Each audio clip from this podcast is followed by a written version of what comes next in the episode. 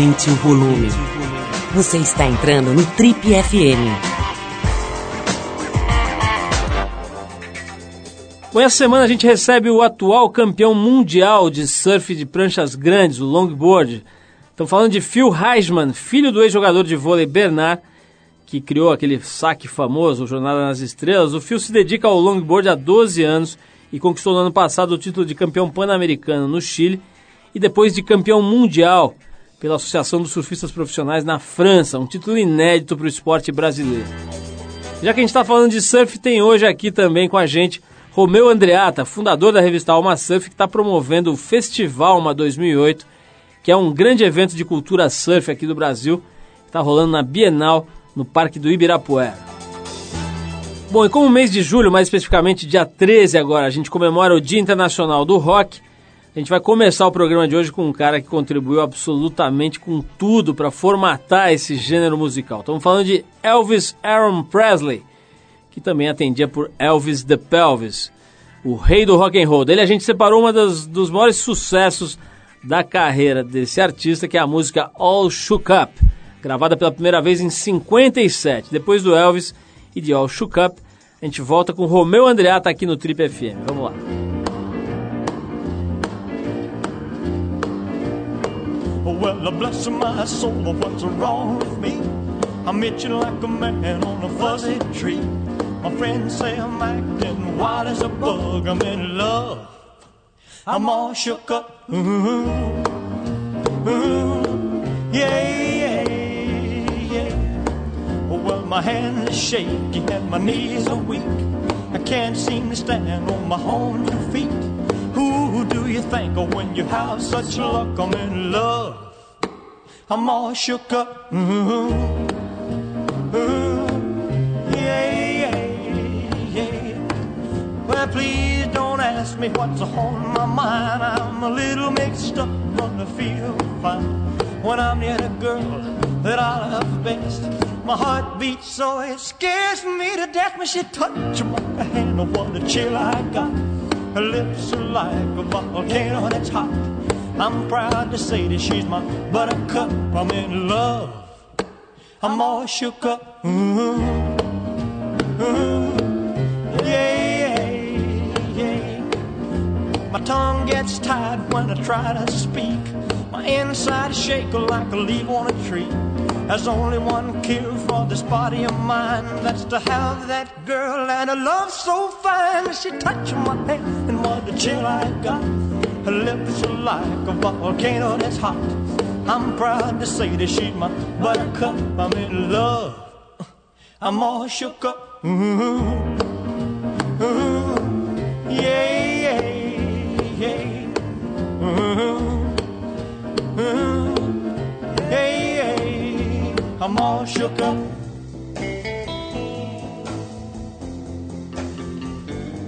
Estamos de volta aqui no Trip você fica agora com alguns trechos do papo que a nossa equipe bateu com o Romeu Andreata, que trabalha há 26 anos com o mercado do surf.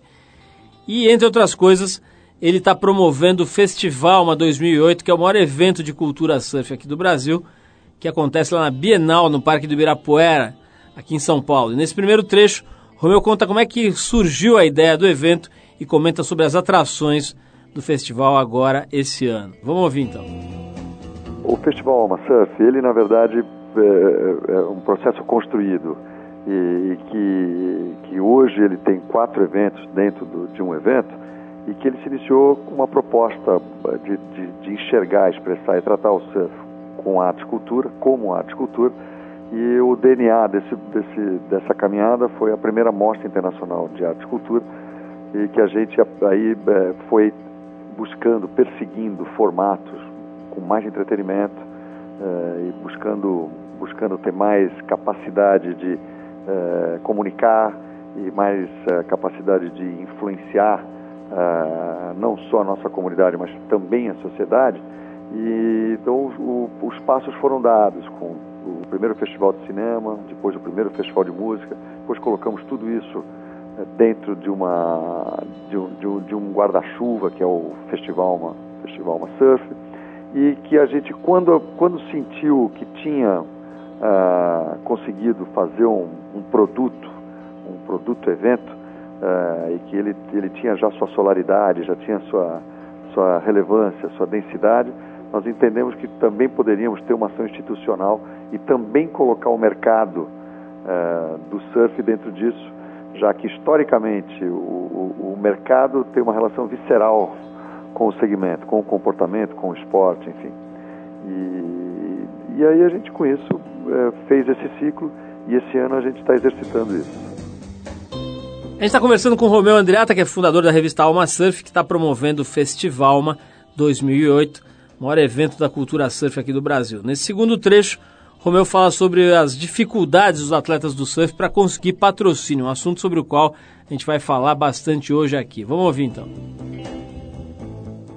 Olha, eu acho que de vez em quando, mais do que de vez em quando, eu acho que no surf tem, tem assim, uma miopia e uma, uma visão lúdica, quase idílica, de que o surf é um ambiente socialista, é um ambiente é, fora dos padrões e fora do, dizer, das regras que qualquer mercado tem. É, qualquer segmento que você for tirar uma fotografia, você vai ver lojas indo bem, lojas indo mal, marcas indo bem, marcas indo mal, atletas com patrocínio, atletas sem patrocínio. Então eu acho que você generalizar uma, uma fotografia como essa e, e, e querer, e querer jogar ao mercado uma falta de visão é, de um atleta como o Fio estar sem patrocínio, eu acho que é um erro. Por quê? Porque eu acho que, na verdade, essa análise ela é maior, ela é mais profunda, mais ampla e que, e que eu acho que aí a gente entra numa. a gente horizontaliza aí uma, um olhar e, e uma abordagem muito lúdica, muito socialista. Eu já tive esse embate com alguns surfistas, assim, né? olha, eu eu gostaria, por exemplo, de ter todos os anunciantes do surf na minha revista. Então, em relação a isso, eu acho que o Fio é um patrimônio nacional, ele é um talento nacional, é uma figura, uma figura maravilhosa, e ele tem esse desafio de, de, de se formatar como um grande produto. Isso é um desafio que faz parte de qualquer campeão, de qualquer herói e de qualquer gênio. Eu acho que o, o segmento, nesses 30 anos, ele, ele vem para ele dele para ele, na mídia, na distribuição, na produção, na criação. E, e isso veio tomando dimensão e, e, e grandeza uh, ao ponto que nós aí tangenciamos a sociedade e acho que aí a, a, gente invadiu os limites da sociedade com essa distribuição e aí, e aí permeamos mesmo esse mercado de moda e entramos nesse jogo e contaminamos a sociedade brasileira com esse estilo de vida, com essa maneira de viver e com os nossos produtos, com a nossa criatividade. Só que ainda usamos conceitos, visões, entendimentos e ferramentas de quando éramos segmento. E que nós temos agora uh, a obrigação e o desafio, não é só mercadológico, mas também filosófico, porque o segmento ainda é formado com uma base filosófica de que alguém que foi buscar uma maneira diferente de viver, de, de, de buscarmos e criarmos novas ferramentas. Que eu acho que isso vai ser feito em grupo, porque coisas grandes a gente faz em grupo.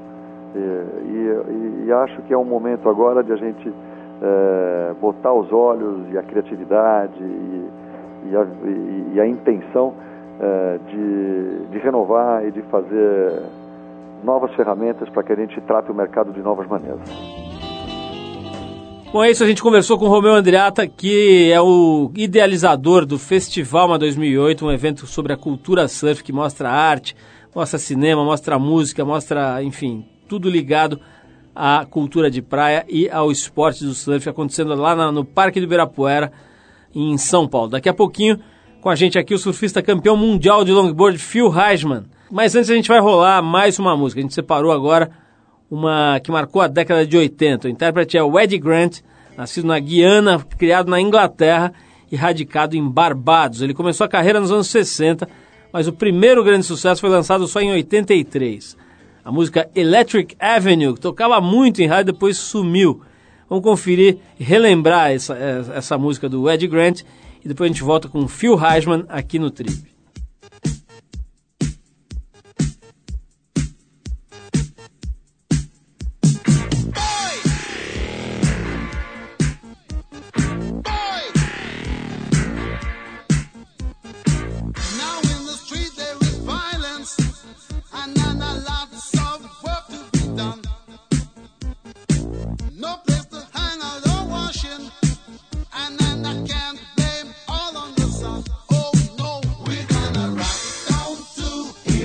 Electric Avenue.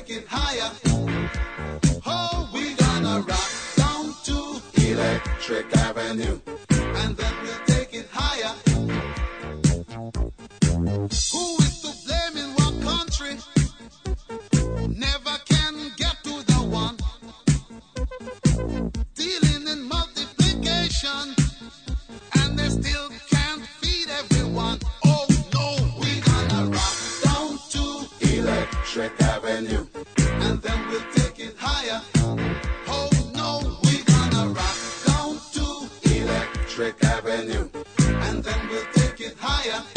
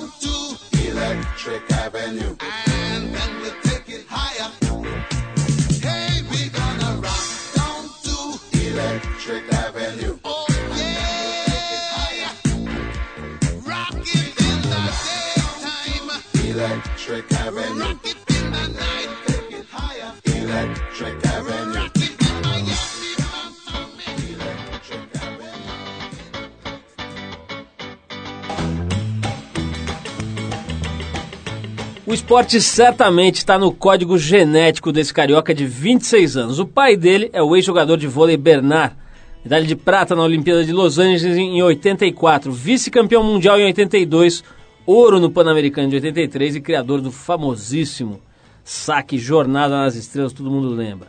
A mãe dele é Michelle Wollens, que honrou as cores do Brasil na patinação artística, chegando a conquistar o bicampeonato sul-americano dessa modalidade esportiva. A vocação para a prática esportiva se manifestou desde cedo. Ele experimentou de tudo, de equitação a jiu-jitsu, passando pela ginástica olímpica e até pelo automobilismo. Como não podia deixar de ser, também praticou os esportes nos quais os pais dele se destacaram. Ele patinou na infância e chegou a ser federado no vôlei pelo Clube de Regatas Flamengo. A cobrança por resultados e por um desempenho igual ao do pai o fez sair das quadras e se jogar onde estava o seu coração, no mar. Ele que já surfava desde os 14 anos, aliás, desde os 4 anos de idade, decidiu se dedicar completamente ao esporte. Discípulo e aprendiz da lenda viva do surf nacional Rico de Souza, aos 14 anos, ele começou a despontar no surf. Aos 15 já impressionava com ótimas performances nas ondas grandes do Havaí. E aos 18 fez parte da primeira equipe brasileira de surf rebocado, do famoso Towin, onde você sabe, né, o surfista é rebocado pelo jet ski. Presença certa nos pódios desde que começou a competir, a competir na categoria iniciante, no ano de 94. Ele vem acumulando importantes conquistas no longboard, nas pranchas grandes. E no ano passado foi campeão pan-americano no Chile e se tornou o primeiro brasileiro a se sagrar campeão mundial de longboard, na, na modalidade longboard, pranchas grandes, pela ASP, que é o órgão máximo do surf profissional, Association of Surfing Professionals. Bom, já deu para sentir, quem conhece o surf já sabe, a gente está falando do Philip Wollens Rajman, mais conhecido como Phil, que em meio aos treinos para buscar o bicampeonato mundial que ele persegue agora, achou um tempinho na agenda e veio aqui nos honrar com a sua presença aqui nos nossos estúdios. Phil, obrigado aí pela tua presença aqui no nosso programa, mó barato, né? A gente receber aqui um campeão mundial. Pô, podia ser campeão mundial de qualquer coisa que eu ia tirar o chapéu, mas campeão mundial de surf, longboard, garotão de 26 anos, é realmente uma honra. Obrigado por você ter vindo aqui, Fio. Eu que agradeço pela oportunidade de poder estar aqui conversando com vocês. Cara, quero começar com esse papo, né? Tem uma, uma compreensão confusa. O surf é um esporte relativamente novo aqui no Brasil, né? Apesar de, tá, de ser praticado, né? de ter registros da prática dele há, há, há décadas e décadas. Diria que a, vamos dizer, a sociedade começou a perceber o surf há, há pouco tempo, há relativamente pouco tempo. Existe uma compreensão de que o surf é um esporte de garoto, de criança, de molecada, né? Então, assim, as pessoas têm dificuldade ainda de entender que um cara de 60 anos pode surfar e surfar bem aqui no Brasil. Isso lá nos Estados Unidos, por exemplo, é, é, é mais do que comum essa cena, né? Você vê caras, às vezes, de 70 anos saindo da água com roupa de borracha, com prancha moderna, quer dizer, com performance. Aqui isso ainda é pouco entendido. E outra coisa que é pouco entendida também é que um cara novo como você possa ir para a modalidade longboard, porque erroneamente ela é associada ao surfista mais velho. Né? A gente sabe que tem competidores, especialmente os competidores, mas tem gente curtindo longboard de todas as idades. Você vê crianças, às vezes, se divertindo ali no pranchão.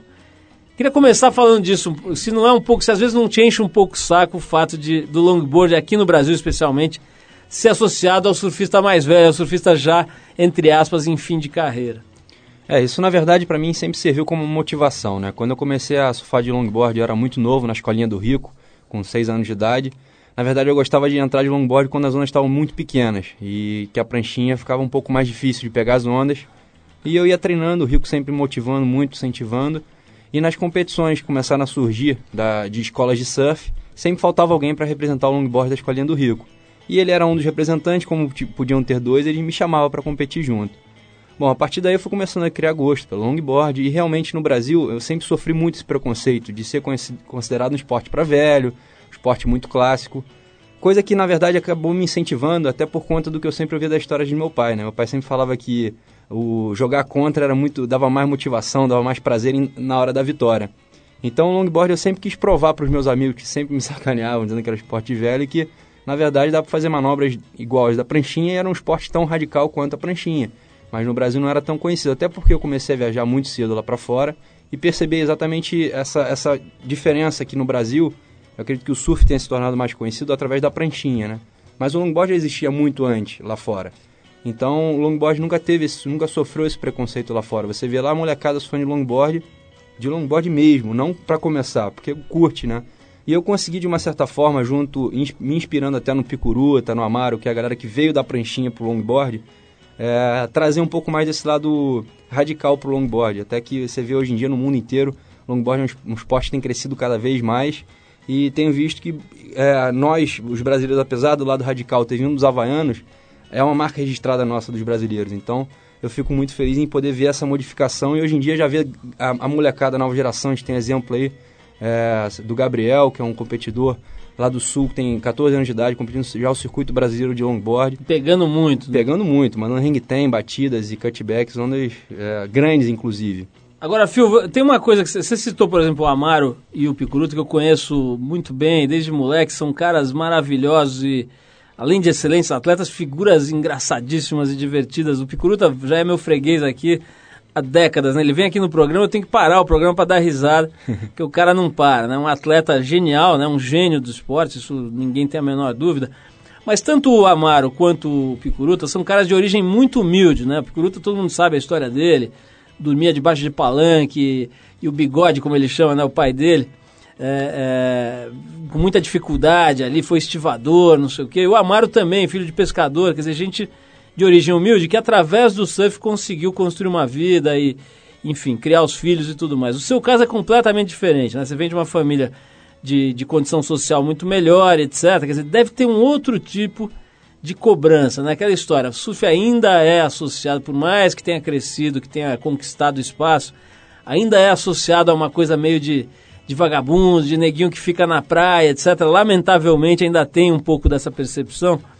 Quer dizer, mesmo tendo uma- um background de atletas, né? Você é filho de, de pai e mãe atletas de ponta, de alto nível. Teve um pouco de cobrança no sentido de, pô, o nego vai surfar, quer dizer, pô, será que isso é um esporte mesmo? Não, teve um, não tem um pouquinho desse peso a hora que você realmente resolve mergulhar na profissão de surf? É, eu acho que tudo que é um pouco novo no Brasil, a princípio, é meio marginalizado, né? É, eu vim de uma família que veio, cresceu no esporte, uma família humilde também, conseguiu batalhar e, e ganhar a vida através do esporte. Então, por isso, eu sempre fui muito incentivado a estar praticando esporte. Lógico, sempre deixando bem claro que o estudo era, era primeiro, era fundamental, né? Então, assim, eu nunca é, tive nenhum preconceito dentro de casa. Na verdade, eu tive muitos preconceitos em competições, porque falavam, "Pô, você não precisa ser surfista, cara, tu tem dinheiro. Eu falava, mas por que, que o surf é esporte para quem não tem dinheiro? É isso que eu não conseguia entender.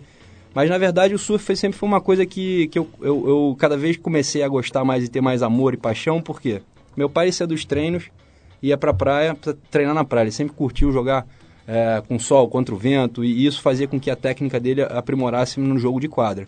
Então eu passava o dia inteiro na praia com meu pai enquanto ele estava treinando, já tinha saído do colégio, e ficava lá dentro d'água o dia inteiro treinando.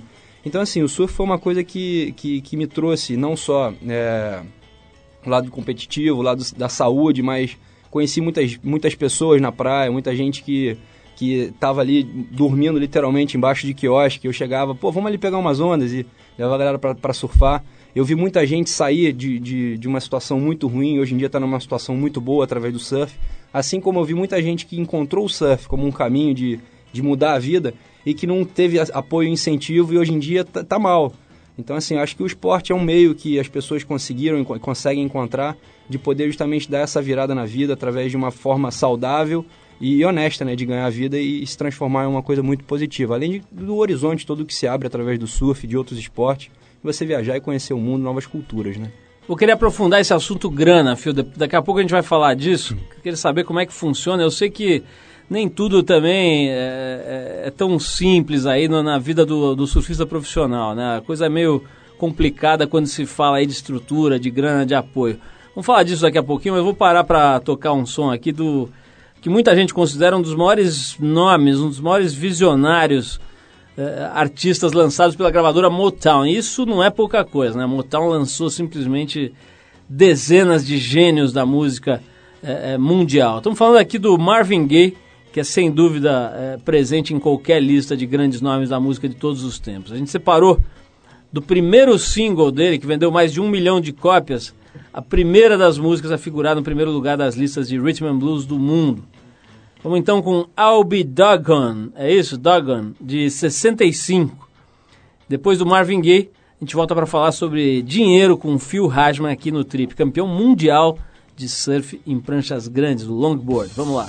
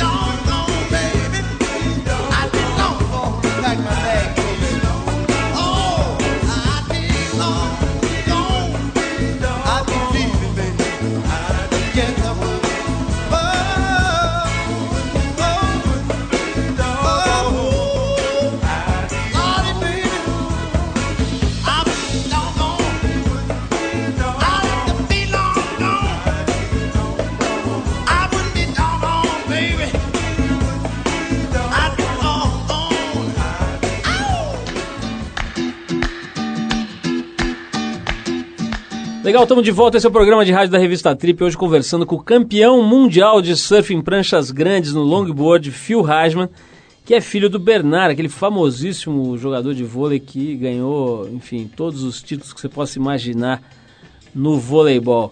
Ô, Phil, essa- deve ser uma pergunta que te fazem aí 500 mil vezes, mas não dá para deixar de lado, né? Quer dizer, com todo o lado bom, né, de ter um pai atleta, atleta olímpico, você conviver realmente com esporte de verdade, levado a sério e tal, tem a história do peso. Eu já falei aqui no começo do programa, né, que você largou o vôlei um pouco por conta desse dessa cobrança de, pô, será que o moleque é, é igual ao pai e tal. Dizer, o quanto que atrapalha também essa história do teu pai ser o máximo? Dizer, dizem que muita luz faz muita sombra, né? Como é que é essa história aí? É, meu pai ele perdeu o pai dele com 13 anos de idade, então ele teve que batalhar desde muito cedo para poder estar estudando, poder botar os irmãos no, no- no estudo também. Então foi uma coisa que ele sempre teve que batalhar para chegar onde ele chegou hoje em dia. E ele sempre esperou isso muito de mim também. Então assim, é, por mais que meu pai seja uma pessoa muito influente através do esporte, ele sempre evitou estar me relacionando diretamente com ele até para eu poder conseguir conquistar o meu próprio espaço, né? Tanto que na época em que eu, que eu- quando eu era moleque, eu era o filho do Bernard. Hoje em dia, o Bernard é meu pai. Eu fico muito feliz em poder ter justamente feito isso. Eu acho que se a atitude do meu pai não teria, tivesse sido diferente, não teria sido a mesma coisa. Mas para conseguir é, viver do esporte no Brasil é muito complicado, ainda mais um esporte que ainda não é olímpico, como o surf. É uma coisa que a gente está buscando cada vez mais se estruturar. Tem a própria ISA aí que está cada vez mais se estruturando para fazer com que o surf se torne futuramente olímpico. Mas enquanto isso não acontece, a gente está batalhando, correndo atrás. Eu estou tendo que é, competir, ganhar eventos para poder estar me sustentando, porque é, apesar de eu ser campeão mundial, tá difícil conseguir patrocínio no Brasil e as pessoas, eu não sei o que elas pensam, de repente que o, o dinheiro é muito grande para o cara ser campeão mundial. Não, eu preciso de dinheiro para poder estar viajando, competindo, pagando minhas despesas e vivendo como um atleta profissional. Eu não quero ficar rico da noite pro dia, pelo amor de Deus. Eu quero estar ali fazendo meu trabalho, que minha paixão verdadeira é o surf. E, e- e só que no Brasil realmente é complicado. Eu espero que a situação mude, mude bem rápido. Vamos falar um pouquinho de surf mesmo, mais tecnicamente aí. O, o longboard é, um, é uma modalidade super técnica, né? Você fazer manobras no nível que você e, e- e os atletas que você mencionou e outros fazem, é realmente uma coisa complexa, né? Você mover uma prancha que pode ter 3 metros ou alguma coisa parecida com isso não é fácil, né? Por outro lado, ela, ela te dá mais segurança para dropar, para descer a onda, né? Você tem mais área, mais flutuação. Como é que é, por exemplo, eu tenho visto nos últimos tempos, Fio, fotos de longboarders em ondas gigantes, né? Pe- Pegando, a gente só via isso no começo quando não existiam as pranchas pequenas. Depois sumiram os longboards das ondas gigantes. E agora você começa a ver performance. Recentemente vi fotos do Picuruto, inclusive lá em Porto Escondido, em ondas enormes e muito ocas, né? muito, muito secas, né? vamos dizer assim. Ou como diz um amigo meu, muito dentuças, né? E o cara lá performando com o longboard como se estivesse numa pranchinha. Como é que é a história do longboard em onda grande? É mais, você se sente mais seguro ou menos seguro tendo um negócio de 2,5 metros e meio, 3 para administrar ali numa onda, vamos dizer, acima de 10, 12 pés? É, quando eu fui minha primeira temporada no Havaí, 14 anos de idade, já competindo no meu primeiro evento mundial, é, que o Rico me levou, né? Por isso considero o Rico como meu segundo pai. Eu já comecei a sentir esse lado do longboard, a facilidade de você entrar nas ondas de longboard, né? Então, assim, é, você tem suas vantagens e suas desvantagens. No longboard, quando você está numa onda grande, você tem a vantagem de entrar na onda, mas na hora de manobrar, o movimento é muito mais lento. Então, você tem que estar mais prestando atenção. E no caso de Porto Escondido, em 2004, a gente teve um evento mundial lá, é, que eu fui campeão, e o Picuru estava junto. O Picuru foi um cara que me ajudou muito a poder entender esse lado das ondas grandes, né? Porque uma coisa é você surfar uma onda grande, outra coisa é você surfar uma onda gr- grande tubular. Então, Casca assim, grossa. Pra quem não sabe, Porto Escondido é um beach break, né? A onda quebra na areia. Mas ela tem a formação de onda de riff, né? De bancada. Ela é muito forte, ela é uma onda oceânica que de repente encontra um fundo raso ali de areia e se transforma num canudo gigante, né? Mais ou menos isso, né, Fio? Exatamente. E aí, para você manobrar uma prancha daquele tamanho dentro de um tubo, você tem que estar o tempo todo medindo a distância entre a parede e o lip, né? Você está dentro de um tubo.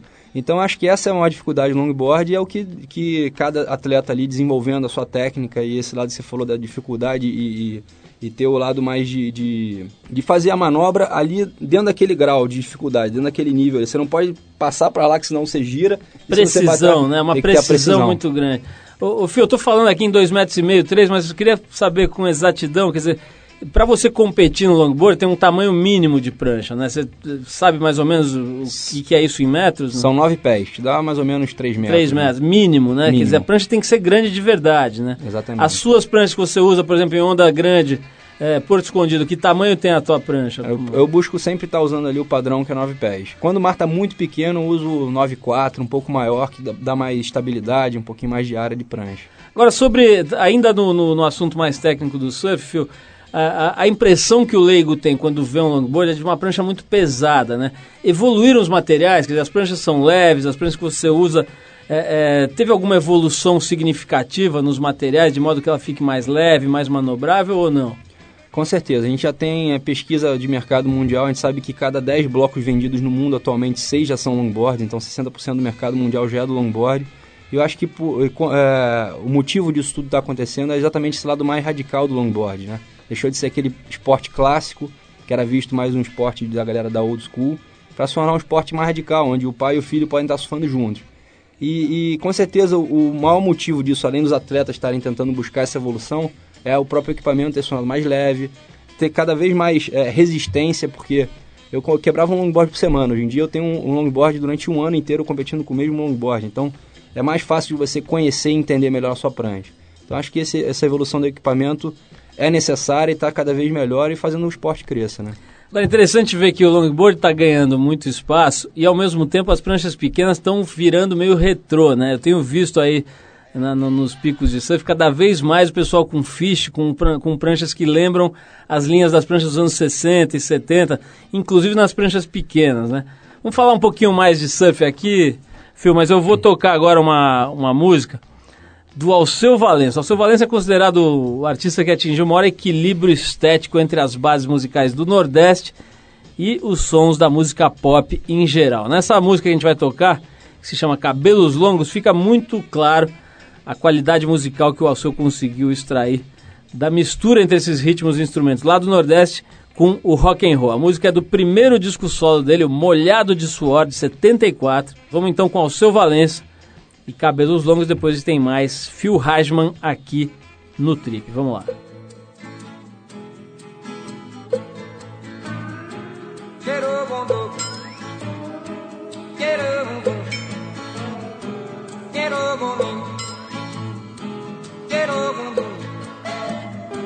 Eu desconfio dos cabelos longos de sua cabeça se você deixou crescer de um ano pra cá. Cabelos longos. Eu desconfio dos cabelos longos de sua cabeça se você deixou crescer de um ano pra cá. Eu desconfio de sua cabeça. Eu desconfio no sentido estrito, eu desconfio no sentido lato, eu desconfio dos cabelos longos, eu desconfio do diabo a quatro.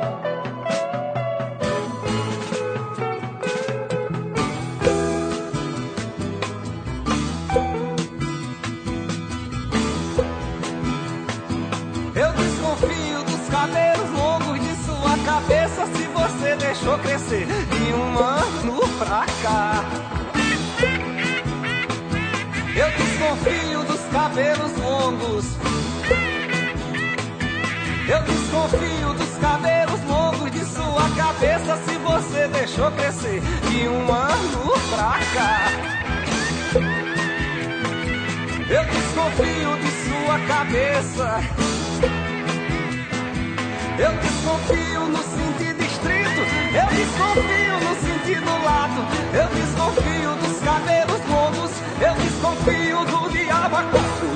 do diabo a quatro, do diabo a quatro, do diabo a quatro, do diabo a quatro, do diabo a quatro, do diabo a quatro, do diabo a quatro, do diabo a quatro.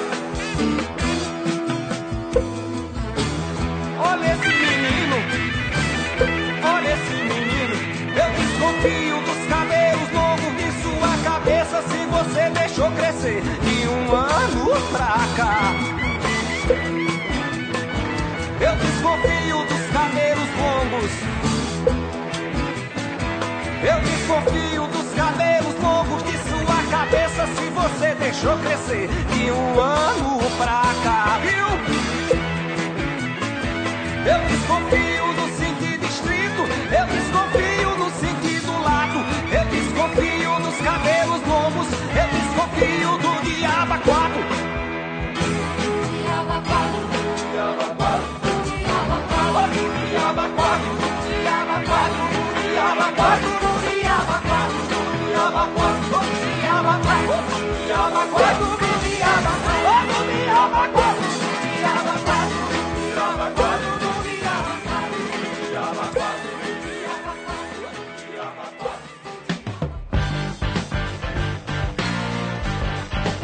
Legal, pessoal, estamos de volta hoje conversando com o campeão mundial de surf em pranchas grandes, o longboard, o Phil Hasman, que é um atleta excepcional, conseguiu projetar o nome do Brasil de forma incrível. Eu me lembro de ter visto em vídeo aí a tua, a tua vitória, né? o momento em que você se consagrou ali, campeão mundial, uma coisa que o mundo inteiro, né? os havaianos, enfim, o mundo inteiro ficou ali de boca aberta. Pô, mais um brasileiro que vem perturbar a gente aqui, agora nessa modalidade. Agora, Phil, me diz, me diz uma coisa, você acha que o Brasil reconheceu na medida é, é, adequada, quer dizer, reconheceu à altura o feito que você conseguiu? Você acha que merecia um pouco mais de destaque, de reconhecimento aqui no país? Como é que você analisa o jeito como o país é, reconheceu teu, a tua vitória?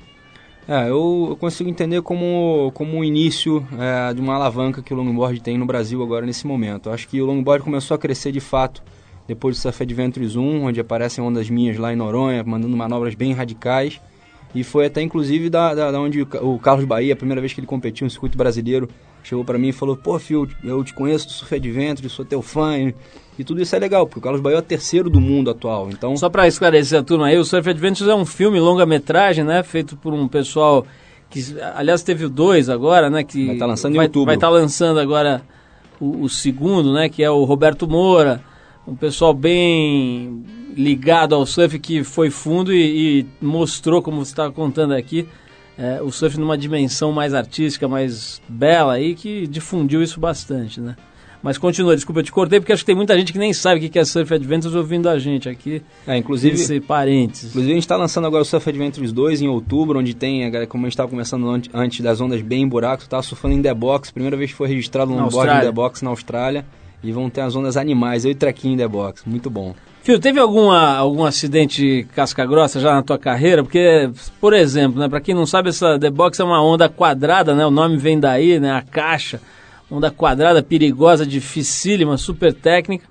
E você tá com um negócio de 3 metros ali, não deve ser brincadeira, né? Quer dizer, qualquer vacilo você roda com aquilo. Enfim, é, teve algum, alguma situação em que você se viu ali num, num risco grave, alguma coisa desse tipo na tua carreira? Por incrível que pareça, a minha pior situação foi logo após o, o Mundial. É, eu não tenho nenhum título nacional, nenhum título brasileiro, nem estadual, nem nada disso. Então estava muito focado no ano passado, em 2007, para esse título brasileiro. E como eu estava treinando, uma semana depois de ter voltado do Mundial, estava em Ipanema, aquelas zonas buracos de Ipanema. Quem, quem já viu aquele Ipanema grande sabe o que eu estou falando. E numa dessas zonas eu rodei junto com o lip da onda e, e torci o meu tornozelo. Mas nada que, que, que me tirasse do, do surf, eu fiquei quatro meses fora, tendo que fazer reabilitação. Conclusão que eu não pude nem participar do circuito brasileiro inteiro. Mas essas coisas saem pra gente aprender. Eu, agora tenho feito um treinamento que, de fortalecimento justamente para evitar esse tipo de lesão futura, né? O Fio, tem uma, é, é, a gente falou agora há pouco aí sobre grana, né? Eu fiquei de, de te perguntar mais sobre isso. É, eu tô vendo aqui que você acabou de ter uma filhinha, né? Tá com uma filhinha de mais ou menos um ano. Rafaela. E, enfim, responsabilidade aumenta e custo também, né? Só de fralda, né? Vai uma fortuna. É, como é que é? Eu soube que você chegou a ser convidado para treinar fora do Brasil. Diz que rolou uma campanha, né? Fica Fio, que era para você não ir para a França, né? Que é- você tem cidadania francesa, etc. Enfim, é, esse negócio da grana chega a te a pegar no sentido assim de você pensar em ir para outro país onde você seja mais reconhecido e tenha mais condição para desenvolver a tua profissão ou, ou você não nem cogita isso? É, o lado de estar indo para outro país seria muito mais o lance da grana mesmo, né? Por conta de, da minha filha, eu tenho que agora não só... Eu, eu me viro. Agora minha filhota lá que eu botei no mundo, ela, ela ainda não tem condições de estar se virando. Então é uma peça fundamental inclusive da minha vida, da minha motivação. Eu fui campeão mundial dois meses depois dela ter nascido. Então era justamente foi justamente o momento em que eu botei os pés no chão e defini que, bom, o surf é minha carreira, aqui que eu vou ficar e, e quero o melhor para mim, justamente porque através desse melhor para mim eu vou poder é, dar para minha filha, proporcionar para minha filha tudo aquilo que meus pais puderam dar para mim, né? Só que é, é isso, esse lance, essa, essa batalha eterna de, de, de patrocínio atualmente, eu tô tendo que literalmente vencer competições para poder me sustentar. Na verdade, o me sustentar, eu já tô incluindo a minha filha nesse meio aí, né? E eu tô indo pra, pra Califórnia agora pro US Open, que deve ser, é, vai ser agora no final do mês. E a gente tá sem grana para poder estar indo representar o Brasil lá, inclusive com, com alguns convites muito legais de estar lá representando o Brasil, com os outros atletas e tudo. Mas por falta de incentivo a gente não tá conseguindo. Vamos ver quem sabe esse programa aí ajuda a gente de alguma forma. Pô, vamos tentar, né? A gente tá aqui há 20, sim, 25 anos tentando ajudar de alguma forma um monte de atletas, né? Esses dias, por exemplo, estava conversando com a, com a Fabiana Murer, né? Que é atleta de salto com vara, vai representar o Brasil na Olimpíada e tal, e falando de novo desse assunto, né? No caso dela, já tem, felizmente, aí o apoio da Bovespa, se não me engano, né? E, enfim, conseguiu chegar num patamar que a grana já fica um pouco mais tranquila. Mas no caso do surf, pode ter certeza que no, de- no que depender da gente, e tenho certeza que tem muita gente legal aí ouvindo a gente, acho que pode conseguir algum tipo de apoio, pelo menos para você ir para essa viagem agora, para esse campeonato um pouco mais calçado. Agora, Fio, tem uma coisa, um aspecto que eu acho legal a gente trazer, que é o seguinte, o, o, o surf tem uma característica meio machista, né? Quer dizer, é um ambiente em que vigoram as, vamos dizer assim, as, as condições meio machistas ali de comportamento. Tem aquela coisa do mais forte vence, a onda é sempre. É, é, se- sempre tem uma, uma- uma- um jeito de medir diminuindo um pouquinho. Quer dizer, o cara olha para uma onda de 15 pés e fala que tem uns 12. Tem toda uma química ali de é, interação. E parece que no longboard, que você mesmo citou isso agora no começo, isso talvez fique um pouco de lado. Quer dizer, a impressão que dá é que quem está no longboard está menos preocupado com o outro, com a competição, com a performance, com ser melhor do que quem está do lado e está mais preocupado com curtir. Tem um pouco essa história, quer dizer, o longboard é um lado, vamos dizer assim, mais maduro do surf no sentido comportamental, menos moleque, menos competitivo. É um pouco isso que te atraiu no, no longboard também? É, com certeza. Acho que o que me atraiu no lado competitivo seria esse, esse lado de eh, mostrar para as pessoas que o longboard não é um esporte de velho. Mas esse lance de, de ser um, um, um esporte bem família, isso com certeza é a realidade. A gente vê o exemplo do Roger Barros, que é o atual campeão brasileiro profissional, que tem 18 anos de idade. Então, o, o longboard, mais do que nunca, está provado aí que é um esporte da nova, da nova geração também. Junto com o Picuruta, que ficou em. O Picuruta e Amaro. Amaro ficou em segundo na última etapa do brasileiro e o Picuruta em terceiro na última etapa do brasileiro. Então, você vê que é uma união de gerações aí que não tem limites. É, estamos um- falando do Picuru deve estar o quê hoje? Com uns 47, 46 por aí, Por né? aí. Quer dizer, um cara que tem 20 anos mais que você e tá lá competindo de igual para igual, né? Exatamente. Ô, ô Fio, eu tô vendo aqui que além de, de manobras novas que você incorporou no surf de prancha grande, trouxe prancha, ma- manobras de, até de skate, né? Coisas meio é, improváveis aí no mundo do longboard. Tô vendo aqui que você também introduziu um equipamento novo para o treinamento do equilíbrio, que é o Monkey Board. Que diabo seria um Monkey Board, Fio? Me, me conta aí. É, na verdade o monkeyboard existe há muitos anos, né? Eu, com 14 anos, quando eu fui na minha primeira temporada no Havaí, eu conheci lá. É, é aquele rolo que você bota a prancha em cima de equilíbrio. E eu conheci o que é indoboard lá fora, muito conhecido também. O pessoal que, que surfa, snowboard, wakeboard, é, é, treina muito em cima desse, desse equipamento porque te dá equilíbrio, é, coordenação motora, concentração. E, e foi, um, foi um, inclusive, um equipamento essencial para minha recuperação no meu tornozelo. Né? Quando eu me contundi, eu procurei o professor Pedro Paulo, que é o meu fisioterapeuta, e a gente começou a fazer um trabalho de, de, de readaptação. E, e, e o monkeyboard foi a adap- readaptação ideal para a gente fazer fora da água, porque eu ainda não podia estar surfando, mas eu podia estar dentro, fora da água usando várias coisas em, em complemento com o monkeyboard que me ajudaram a voltar. Quer dizer, em resumo, é aquela prancha semelhante, vai, a um skate que fica em cima de um rolo, né? Um rolo de madeira oscilando. Aliás, isso, isso lembra um pouco esses equipamentos de, de propriocepção. não sei, Propriocepção, né, exatamente. Você deve estar vendo isso. Hoje está sendo usado por todos os atletas de ponta. Eu estava vendo outro dia o treinamento do Carlos Bulli, por exemplo, muito baseado na, na, na, Propriocepção. na, na propriocepção, que é basicamente conectar com o sistema neurológico, fazer com que ele responda mais rápido às inconstâncias do terreno, aos desequilíbrios, etc., e recomponha com esperteza, com agilidade, É exatamente isso que a gente corpo, faz né? no monkeyboard, inclusive usando malabares em cima do monkeyboard, que além de você estar equilibrando o seu corpo, você está equilibrando um outro corpo. Bom, que- então se o surf não der certo, você pode fazer isso na praça daqui a pouco, os caras vão botando uma grana ali É, no lá pro chapéu. Soleil. o, o Fio, tem uma, uma outra coisa que eu acho legal a gente abordar aqui, que é o seguinte, você falou agora há pouco que você foi estudar psicologia por entender que o aspecto psicológico era fundamental para o desempenho de um esportista de ponta. Como é que é? Quer dizer, é, independente da faculdade, você tem algum tipo de é, é, técnica ou de preparo ou de apoio psicológico para conseguir melhores performances no, no, no, no- no esporte? Não sei se é yoga, se é um, um terapeuta, mas enfim, tem algum tipo de esquema para melhorar a tua condição psicológica? O próprio monkeyboard é o que eu uso antes de entrar na água toda a competição, inclusive com o malabares junto, porque ali você precisa atingir um nível de concentração muito grande para estar equilibrado. E assim, é, numa competição você tem um vários fatores em volta de você que te tiram a concentração. Você está na praia ali com, com- lidando com fãs, lidando com pessoas que estão ali de olho em você e querem conversar. E você não pode também deixar de estar conversando com essas pessoas, mas sempre mantendo, mantendo o foco. Então o monkeyboard foi uma, uma forma de, de eu conseguir lidar com isso. Eu comecei em casa sozinho, buscando níveis de concentração, a ponto de ficar com um pé só, fazendo yoga em cima do monkeyboard. E aí chegou um momento que eu comecei a trazer o monkeyboard para os eventos. Eu começava a levar, fazia festas em casa, trazia meus amigos e trazia o monkeyboard, ficava junto com a galera, brincava com todo mundo. Então buscar esse nível de concentração sem perder o foco no que está em volta. Então com certeza isso aí foi uma, uma ajuda muito grande. Além de buscar sempre muitos livros de autoconhecimento, a, a gente acaba viajando muito pelo mundo, conhece N culturas diferentes, N religiões diferentes. Eu sempre busco entender cada uma dessas culturas e dessas religiões para poder usar no meu autoconhecimento. O Fio, é o seguinte, eu vou terminar aqui que o tempo já já está pegando, mas é o seguinte, eu quero te parabenizar pela performance dentro da água, quer dizer, realmente um atleta absolutamente privilegiado, que tem levado o nome do Brasil para pódios importantes, tem mostrado um lado do surf que é muito legal também, que é isso que a gente falou aqui um pouquinho na, na entrevista, é esse lado menos competitivo, menos agressivo, menos machista também, que acho que é muito legal. De alguma forma, acho que você é um cara que mostra isso para a galera.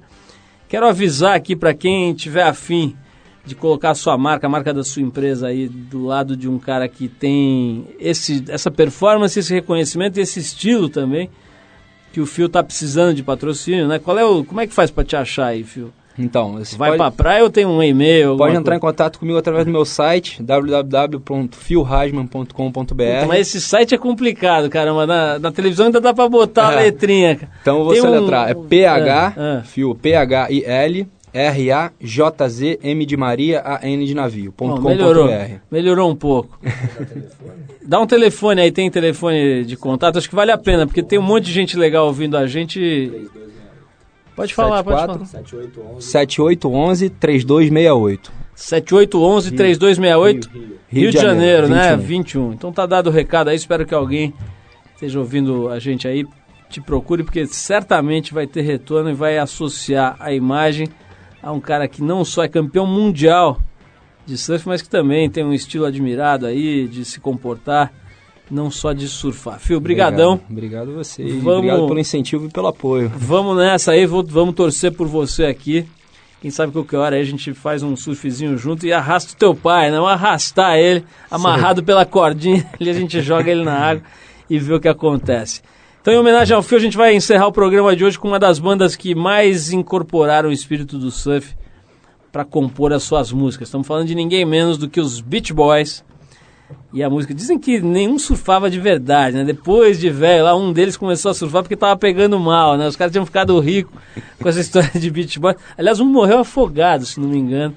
Tem uma história dessa. Mas enfim, vamos falar do lado bom. A gente escolheu uma música que é muito interessante. Aliás, os Beach Boys, é, é, depois agora, mais recentemente, foram valorizados de verdade, né? Tem muita gente que compara a musicalidade dos Beach Boys, a qualidade do som deles a coisas do nível de Beatles e, e- e coisas do gênero. Mas enfim, vamos ouvir que é o que interessa, vamos ouvir do álbum Surfing Safari de 1962, um ano muito importante para a humanidade, entre outras coisas, porque foi o ano que eu nasci. a gente vai ouvir, brincadeira, a gente vai ouvir a faixa Surfing dos Beach Boys. Vamos ouvir os Beach Boys aí para embalar a sua viagem para Califórnia que virá em breve aí para você competir e representar o Brasil por lá. Vamos de Obrigado. surfing com Beach Boys, a gente teve aqui com o Phil Heisman. Um abraço a todos e muito obrigado. Bora. Surf with me. Bob dip dip dip, bob bob dip dip. I got up this morning, turned on my radio. I was checking out the surfing scene to see if I would go. And when the DJ tells me that the surfing is fine, that's when I know my baby and I will have a good time. Going surf, bob dip dip dip, surf, bob dip dip, surf, bob dip dip dip, surf, bob dip dip, bob bob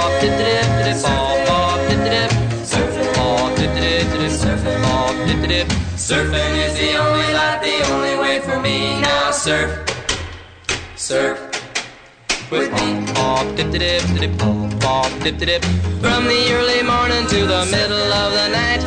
Anytime the surf is up, the time is right. And when the surf is down to take its place, we'll do the surfer stomp. It's the latest dip dip dip, dip dip dip, dip dip dip, dip dip.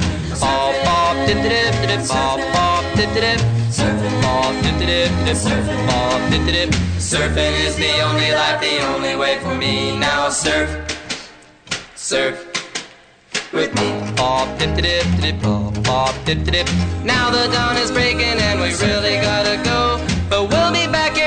Here very soon. That you better know. Yeah, my surfing knots are rising and my board is losing wax. But that won't stop me, baby, cause you know I'm coming back. Going surfing. Bob dip dip dip surfing. Bob dip dip surfing. Bob dip dip dip surfing. Bob dip dip dip bob bob dip dip dip bob bob dip surfing. Dip dip dip surfing. Dip dip. Surfing is the only life, the only way for me. Now come on, pretty baby, and surf with me, yeah. Bob dip dip dip.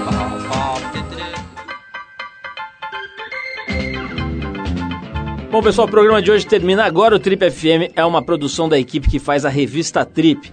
A apresentação é de Paulo Lima, participação excepcional de Arthur Veríssimo, coordenação de Endrigo Kiribras, produção e edição Alexandre Potashev, trabalhos técnicos Marco Pauliello. Para falar com a gente, é só escrever para radio@trip.com.br ou então, se você quiser entrar no nosso site, vai lá no tripfm.com.br. Lá, além de poder dar sugestões de músicas e de convidados, você vai encontrar um arquivo bem interessante com os nossos programas em diversas épocas aqui, os mais recentes, os mais antigos, para você ouvir ou para baixar no seu tocador de MP3. Na semana que vem a gente volta nesse mesmo horário com mais um Trip FM por aqui. Abração e até lá.